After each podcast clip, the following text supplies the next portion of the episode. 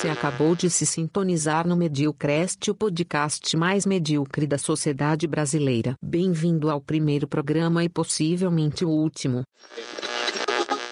Fala pessoal, aqui quem fala é o Nero. Olá, todas as introduções boas já foram usadas, então eu sou o Kiosh. O WhatsApp atrapalhando. Essa é a nossa 19 tentativa De tentar começar um podcast. E falhamos miseravelmente todas as 18 anteriores. E olha que esse podcast está sendo pensado há mais de seis meses antes do coronavírus. E a gente não teve a competência pra fazer isso antes. E agora a gente precisa de dinheiro, então nós temos que fazer um podcast. Exatamente, porque o mundo é o quê? Capitalista. É mesmo. Bom, é pra gente fazer para esse primeiro programa, o que, que a gente vai ter? Obviamente, já que é o primeiro programa, a gente tem que começar bem, né? Então vamos começar com o que aqui, ó? Finais merda de animes que a gente lembrou agora. É. E eu podei Três você. vezes. Quatro com E. É. Mas não dá nada, não. A gente é assim mesmo. Vamos começar com o quê?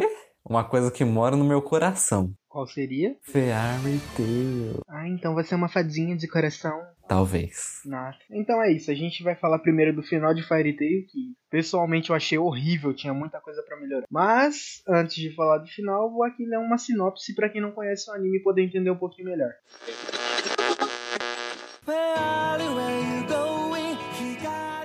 Mas assim, vai ser uma coisa bem resumida e, tipo, se vocês quiserem saber mais, vocês procurem assistir. Ou não. É, aí vai de você. Bom, é, Fairy Tail, o ano foi em 2006, né, que foi lançado. O mangá, não o anime. Ah, a história se passa em um lugar conhecido como Mundo Mágico, um lugar onde a magia é usada em larga escala e os magos é, aproveitam das suas magias, das suas magias. Não, vamos nos abster a Eu sinopse. não quero falar isso. O que que diz aí? Tá bom. Uma terra onde a magia é usada em larga escala e os magos gozam de um alto status. Para organizar e facilitar a vida dos magos, surgem as guildas, organizações de magos controladas pelo Conselho da Magia, que por sua vez é, é controlada pelo governo. Na verdade, não é bem um governo, né? Porque é a monarquia que controla o reino ainda. Olá, meu nome é Jéssica. Você deve me reconhecer da introdução. Esse é meu quadro dentro dessa porra, o momento passa pano, criado para consertar umas merdas ditas por esses retardados e evitar e-mail de gente trouxa. A frequência vai depender da coragem do editor de fazer essa bosta. Na maioria das vezes ele vai deixar errado mesmo e foda-se. Mas vamos ao que interessa: a monarquia é um tipo de governo. E também estou com preguiça de voltar depois, então não é um genocídio. Valeu, falou. É, Então, uma monarquia em teoria é o governo, né? Uma guilda funciona como uma agência de empregos. Um cliente encomenda um serviço, um mago escolhe esse serviço e, se o completar com sucesso, recebe uma recompensa que varia de acordo com a periculosidade e o grau de dificuldade da missão. Porém, assim como existem guildas pacíficas, como a Fairy Tail, também existe guilda de mercenários com fins e objetivos exclusos, que na verdade são as guildas das trevas, chamadas pelo anime. Que na verdade ela só não tem uma licença pra funcionar. É, ela funciona como as outras, porém fazendo umas missões meio mais dark. A gente não vai contar tudo exatamente como aconteceu, porque o anime tem mais ou menos 400 e poucos episódios. Alguns são filler. Muitos são filhos. Bem menos que Naruto. É isso com certeza, porque Naruto metade do anime é filho. Enfim, Fairy Tail tem uns 20 personagens que a gente considera principais, né? Acho que não chega a isso, deve ser quase. isso. No anime existe um meio um personagem principal, Que seria o Nats. em teoria, mas no mangá, segundo o criador, o personagem principal é a Luz. É. A gente pode discordar muito dele. Porque o que movimenta a trama central é sempre o. O Natsu. E o drama dele. De achar o pai dragão sumido dele. É, nos Dragon Slayers dessa terra, caçadores de dragões, na verdade, foram todos ensinados pelos dragões, ou seja, tem dragões ensinando a matar dragões. Por quê? Não precisa fazer sentido, é um mangá. Mas deveria. É muito interessante, porque, tipo, na obra anterior, Heavy Master, você tem uma. a- os dragões daquele mundo, eles são. Eles têm forma humana, daí eles passam por um período de transição, que eles se tornam um, um dragão humanoide, e posteriormente eles acabam fazendo um ritual lá, que é um ritual de passagem, quando eu acho que atingem 21 ou 23 anos, que eles se tornam ou humanos ou dragões. Isso, no caso, é o mesmo criador de Fairy Tail. É, É uma outra obra dele. que veio antes, tem muita coisa retirada de lá, tem muita coisa aproveitada e tem muita coisa que é quase igual. Inclusive um dos antagonistas, né? O- É, mas o grande protagonista. Tudo bem, mas o importante aqui são os finais horríveis. No anime, basicamente tem uma guerra entre dois reinos, é Fiore e o outro reino eu não me lembro agora. Mas... Álvares. Álvares, isso. Que é o reino controlado pelo Senhor das Trevas, Zeref. Que não é nem o Senhor das Trevas, nem um Mago das Trevas. Ele é mais uma pessoa que foi amaldiçoada e ele era fodão da magia. Basicamente, ele é um emo depressivo que quer buscar a morte. Mas só que na graduação dele, ele é tipo pós-doc em magia. Exatamente. Em Harvard. Ele é um pós-doc em magia, graduado em Harvard, emo e que quer procurar a morte, só isso. Aí ele não consegue, né? Ele simplesmente vai atrás de uma magia que tem dentro da Fairy Tail, da guilda principal do anime, que essa magia na verdade é uma ex-namorada dele, o que basicamente torna ele meio compulsivo, né? Possessivo pela namorada. Por acaso tem a mesma maldição que ele e ele conseguiu matar. É, agora como a gente mata uma pessoa que é imortal com a mesma maldição que a gente? A pergunta que eu faço para vocês. É uma coisa que não faz sentido. É, nesse anime tem 12 guerreiros de Álvares, que são tipo os mais picas dos picas, os mais poderosos de todos o, o mangá. São eles. Mas na verdade, todos eles têm um fim muito rápido, né? Porque precisava terminar, ele tava cansado. Pô, mas teve 300 episódios para você alongar um pouco essa trama, você vai e resolve terminar ele em 30 episódios? O problema com Forte não é exatamente o final. É meio que todo o conjunto do final, porque você tinha. Eles vinha de três arcos que parecia que já ia acabar o negócio imediatamente. Daí tem um arco final. Esse arco final ele é dividido em duas partes, que é eles indo lá resgatar o mestre e depois voltando, porque acontece a guerra. Mas só que nessa parte de ir, você é construído os inimigos dele como se fosse tipo deuses comparados a eles. Mas era meio que quase todo mundo do mesmo jeito. Sem contar também que todos eles foram mortos de um jeito muito besta. Acho que deveria ter aproveitado muito mais. O, teve um que tomou um hit de um outro Dragon Slayer chamado Acnologia, que só queria a destruição de todos os Dragon Slayers e destruir o mundo depois disso. Mas eu acho que o, essa, essa coisa do Acnologia foi até. precisava ter acontecido, porque é tipo, se ele não conseguisse matar ninguém, para que, que ia servir ele? Ele precisava. Esse inimigo precisava de um degrau a mais. Ele é construído a, pelo menos o quê? Mais da metade da trama. Por aí. Ele sim foi bem aproveitado.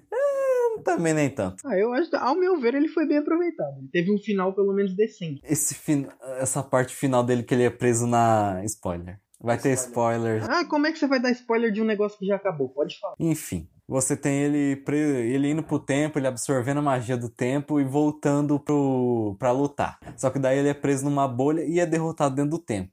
Que essa bolha é uma magia ultra secreta da Fairy Tail, mas que só foi revelado isso na hora. E aprendida na hora também. Na verdade, é a segunda vez que ela acontece. Não, tipo, a primeira no arco da ilha Te... é Tereogina o nome da ilha? É. Que basicamente ela acontece na pura cagada e a gente não sabe de onde veio aquilo. Só sabe que eles ficaram tri... sete anos paralisados lá. É a magia suprema da proteção do espaço. O que é bom por um certo ponto que até a magia fez sentido. O jeito que ela foi colocada de ter, ter sido aprendida na hora, eu acho que é um. Sim, sim, sim. Mas o, é que não teve muito que muito tempo para aprender. De acordo com você, ele queria terminar rápido. É, mas foi muito rápido. Os inimigos muito fortes foram derrotados do nada. Passou um dragão, matou um, aí tinha o mago mais poderoso da história chamado August. Aí ele foi praticamente se matou. Eu gosto do August, mas só que tipo, ele desintegra sozinho. Então, o fim dele foi muito estranho. E tem a Irene também. E a Irene também é outra maga muito forte, quase no nível do August. E simplesmente Nossa, eu vou falar da passagem mais legal que eu acho dela. Tem um momento da história que ela vai falar, ela solta uma magia, como é que é? É World Zero? World Zero. Que eu acho, falei, no, no momento eu pensei, caralho, ela vai resetar toda a história do mundo, não sei o que, pra falar assim. E ela ainda fala pro uh, Aquinologia, que fala,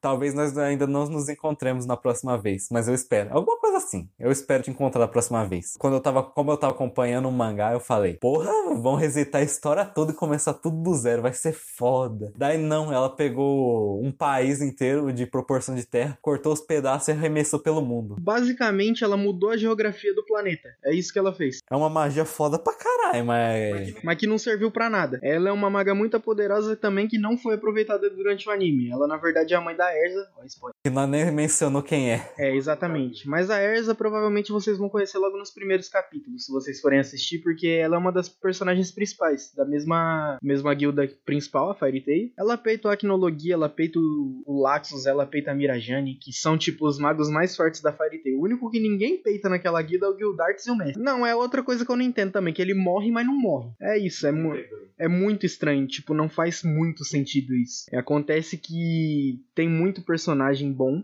que deveria ser mais aproveitado e não foi porque o tempo que ele tinha para fazer isso era muito curto. Ficou muita ponta solta, sabe? Muito inimigo forte derrotado à toa, muita gente que morreu e não morreu. Não fez muito sentido, sem contar o final do Zeref, que é o que ele consegue toda a magia que ele quer, o poder supremo, que é a que é a Mavis, a ex-namorada dele, ele consegue descobrir que dá para reviver ela, porém ele toma todo o poder dela. E É, perde. e perde. Na verdade, ele não perde. Ele toma um soco na boca, mesmo tendo a magia infinita, e simplesmente desiste. Pra ficar junto da namorada dele. Ou seja, gado demais. É isso que eu penso, é gado demais.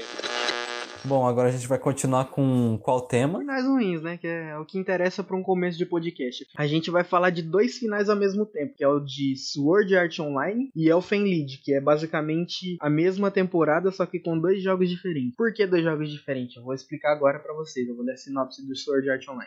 É um epílogo ou é o prólogo fala? Eu acho que é epílogo. Só que é um epílogo ruim. Não tinha necessidade. Bom, ó, os mundos de Saul. Saul, né? Sword Art Online. Sword Art Online é centrado na saga de Kirito, jovem que ficou preso dentro do mundo do jogo que leva ao mesmo do nome do anime, Sword Art Online. Por meio de um visor de, re- de realidade virtual, o nome do, do visor é Nerve Gear. Lá ele conhece diversos aliados, como a espadachim Asuna, que se tornam aliados em sua jornada para conseguir deslogar do game. Só um momento na, na sinopse. Que precisa esclarecer. Todo mundo é espadachim. Basicamente é isso. Sword Art Online é um MMORPG que não tem magia. Que saco. Outra coisa que não tem nessa sinopse, mas que deveria ter, é que o jogo foi criado por um homem chamado Kayaba Akihiko. E o Kirito, ele jogou o beta do jogo, então ele já tem um pequeno conhecimento sobre esse MMO. Quando ele loga no jogo, ele passa quase um dia inteiro dentro do jogo. Aí quando chega a parte da tarde, quase anoitecendo, o botão de deslogar do jogo simplesmente some. E todos os jogadores são transportados para o centro da primeira cidade. Que na verdade, é, o Sword Art Online se passa dentro de um castelo chamado Aincrad.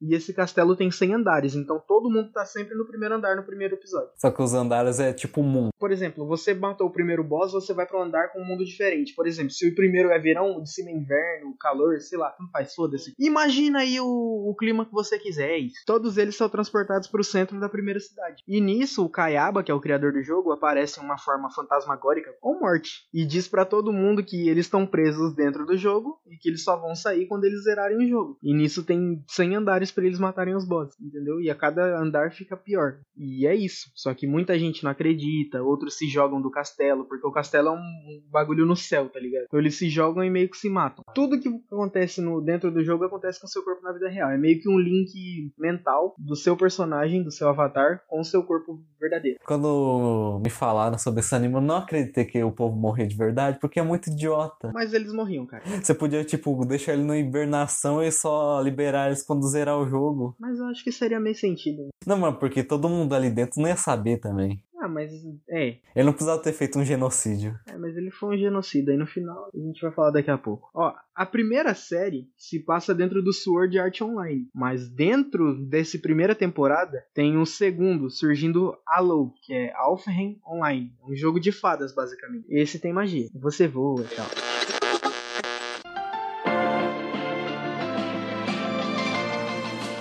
Que, que a gente considera com finais ruins? Primeiro, porque dentro do Sword Art Online, o final se passa basicamente assim. Eles encontram um general que a Asuna entrou na, pra guild dele. E o nome desse general se chama Hitcliffe, o ID dele, né? O nick. É Hitcliffe. E ele é general de uma guilda chamada Cavaleiros do Juramento de Sangue. E o Kirito sempre foi um jogador solitário. Solou os níveis sozinho. Ele sempre matou boss sozinho, sempre fez tudo sozinho. Mas ele meio que se apaixona pela Asuna. Ela meio que chama ele pra fazer parte da guilda. Aí ele Asuna vão zerar, basicamente fazer um- uma dupla pra entrar numa dungeon e eliminar alguns monstros, pegar XP, etc. Só que nisso, nessa dungeon, eles acabam descobrindo a sala do boss. Saem, né? Mapeiam a sala e saem pra, pra chamar o resto da guilda pra ajudar, porque o boss era muito forte. Porém, tem uma outra ordem de cavaleiros, que eu não me lembro o nome agora, mas eles vão pra sala. E nisso, Kirito e a Asuna voltam pra ajudar. Só que quando ele chega lá, muita gente já morreu. Aí o Kirito pede um tempinho pra Asuna e o Klein, que é um outro rapaz que o Kirito conheceu no jogo, pra eles ocuparem o boss enquanto ele se prepara para a batalha. Nessa batalha, batalha, a gente acaba descobrindo que o Kirito tem uma habilidade única chamada Dual Blade, que ele pode usar duas espadas ao mesmo tempo, porque ele adquiriu essa habilidade porque ele se tornou o jogador com o maior tempo de resposta no game. Não dá para perceber no anime, mas o Sword Art Online é um jogo de turnos. Como alguém tem o tempo de,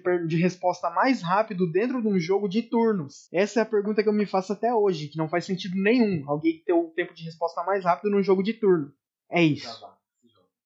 Enfim, Aí o Kirito viu que ele chegou no limite onde ele poderia solar os níveis sozinho e se junta com os Cavaleiros de Sangue. Depois de perder. Depois de perder pro General. Isso porque o General também tem uma habilidade única chamada Defesa Absoluta. O HP dele, a barra de vida dele, nunca chegou na parte amarela. Porque a barra se define em verde, amarelo e vermelho. Vermelho é quando você tá quase morrendo mas a barra de vida dele nunca chegou no amarelo. Até aí tudo bem. No meio desse duelo, o Kirito percebe que a, a, defesa dele foi rápida demais, como se ele tivesse algum auxílio do jogo. E tudo bem, até ele aceitou, ficou pensando sobre isso, mas aceitou. Aí eles vão enfrentar um boss chamado Skull Reaper. Ele é um ceifeiro caveira, meio traduzindo o nome. Todo mundo fica cansado, exausto, perde vida. Quase todo mundo morre. Sobra só alguns cavaleiros do juramento de sangue, alguns amigos do Kirito e esse general. Todo mundo tá acabado, menos o general que continua em pé e a vida dele continua verde. Não caiu pro amarelo. Tá tipo o comercial da seda de shampoo. Exato. É, ele tá sacudindo o cabelo ali para mostrar o brilho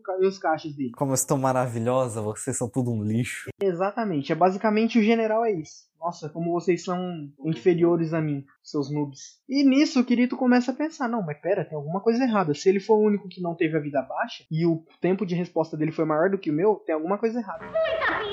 Foi essa a reação do Kirito.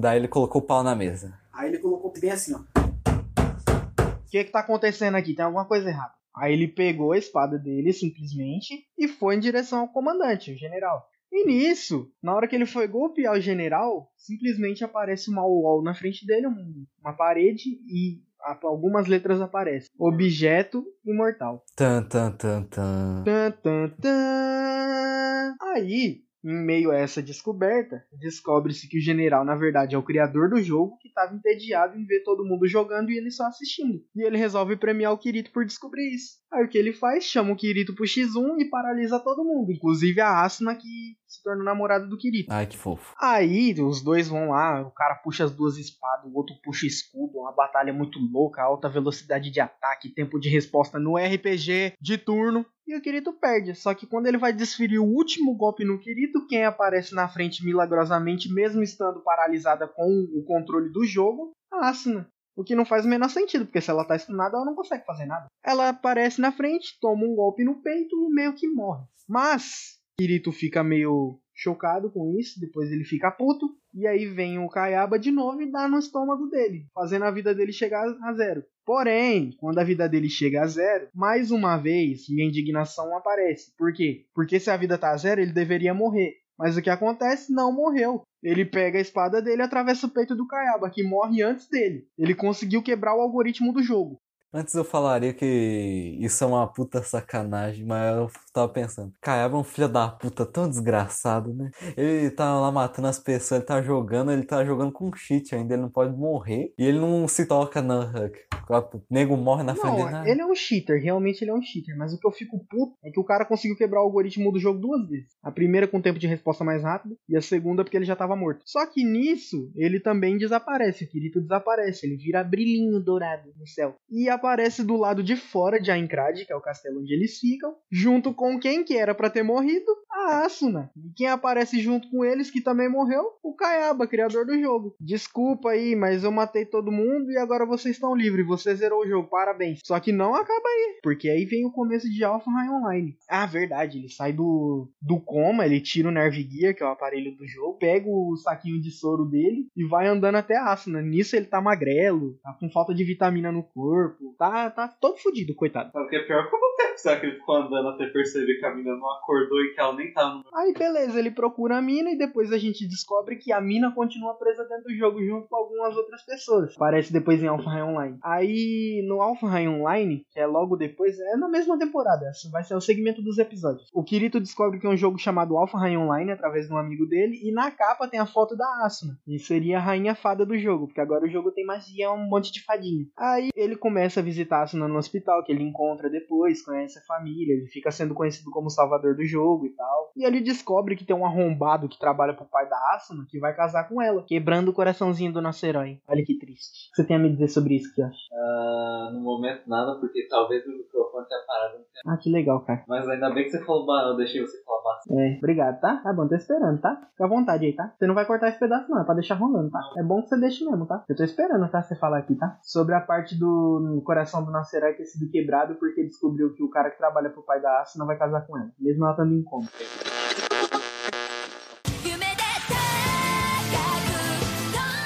Uma merda, um herói chato da porra, daí a não tem, a não só tem opção merda pra casamento. É o Kirito, um cara que meio prende ela num jogo e tenta molestar ela dentro do jogo, que é muito Eita, tá bizarro. no final da análise, muito bizarro. E também na, nas continuações, os outros candidatos dela é um povo que aparece e tem uma aura negra em volta, de, em volta dele. E ninguém percebe. Como tá mal de príncipe? Hum, coitada. É, eu acho que a Princesa Peach tava melhor de príncipe. Falando em Princesa Peach, você já parou pra pensar que talvez o Mario seja o, o vilão? Porque vai que ela quer ficar com o Bowser, que é o chefão lá, e o Mario toda vez tira o Bowser dela. O Bowser só quer proteger ela. Tem essa opção, mas eu acho que é a Princesa Peach gosta mais de fazer com doce mesmo. Tá, voltando ao que interessa, né? Kirito passa o tempo todo procurando a Árvore da Vida, que o nome é Yggdrasil, que basicamente Alfen é um reino nórdico da mitologia, né? Que é o reino dos elfos. Mas aquela mitologia do Japão, que é basicamente ali no Google. É, exatamente. Aí o que acontece? A Asuna tá lá em cima. Aí tem uns bagulho mó difícil que o Kirito faz. Vai até o inferno buscar a mina. Quase beija a irmã dele sem saber. Irmã, assim, no sentido. É uma, uma prima dele que ele chama de irmã, tá, gente? Tem nada de incesto aqui não, tá? Fica tranquilo, tá? Não, mas tipo, o bagulho do que, pelo menos que é pesquisado sobre o incesto, é que, tipo, como ele considera irmã, é tipo irmã. Não é irmã. Não destrói minha cabeça, por favor. Tá bom. Eu tô, por enquanto eu tô bem assim, prima, tá? Mas não chegou a beijar. Tá? Beleza, beleza. Obrigado. Não destrói meu psicológico, não. Vamos lá. Aí ele chega na Yggdrasil, descobre que é um bug no jogo que não é pra ninguém zerar o jogo, ninguém vai conseguir chegar. Mas ele misteriosamente recebe um cartão que a Asuna jogou do céu e simplesmente caiu na mão dele. Olha que sorte. Caiu na mão dele o cartão de acesso. É que nem Tail, tem que acabar. Joga os negócios. Aí ele entra na Yggdrasil, entra na onde a Asuna tá presa, que é uma gaiola de passarinho. Aí me aparece os dois se abraçam, aí chora, lágrimas pra todo lado, e o coração do nosso herói bate mais acelerado porque encontrou o amor da vida dele. Lindo. Aí vem o filho da puta, que é o vilão da história, ativa o comando do jogo, que basicamente ele é o GM, e prende o Kirito no chão com dentro de um centro de gra- gravidade. E aumenta o senso de dor do Kirito. E fica torturando ele. E fica torturando o Kirito, mas isso não é suficiente pra ele, porque ele faz o quê? Ele acorrenta a Asuna, coloca ela na parede pendurada com uma espada que ele invocou do ar, puxou do cu a espada, e começa a molestar a Asuna, apertando os peitos dela, arranca a blusinha dela. Aí nisso,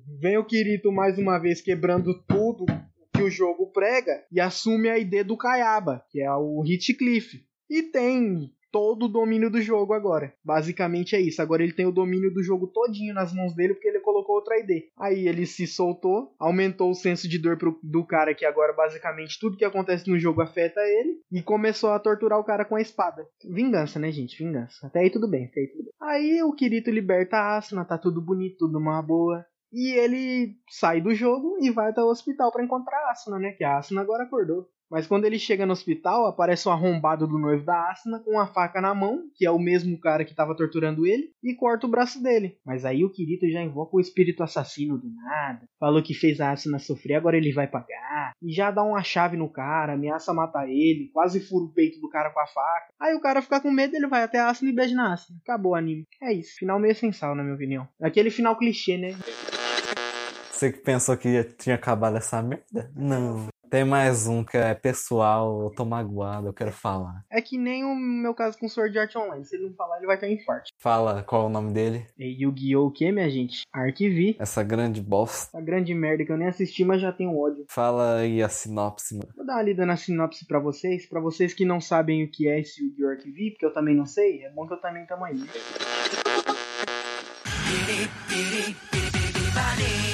Sasaki Yuya é um garoto de 14 anos e quer se tornar um duelista de entretenimento profissional para que todos possam sorrir. Olha só que bonitinho. Mas certo dia ele acaba enfrentando um duelo de exibição, o atual campeão do mundo de duelos profissionais. Essa luta levará ele a tomar uma decisão e confrontar as dificuldades para realizar seus sonhos. Olha só, primeiro episódio o rapaz já tem uma decisão a tomar. Mas não sou eu que vou falar disso, né? Porque pouco me importa essa bosta aí.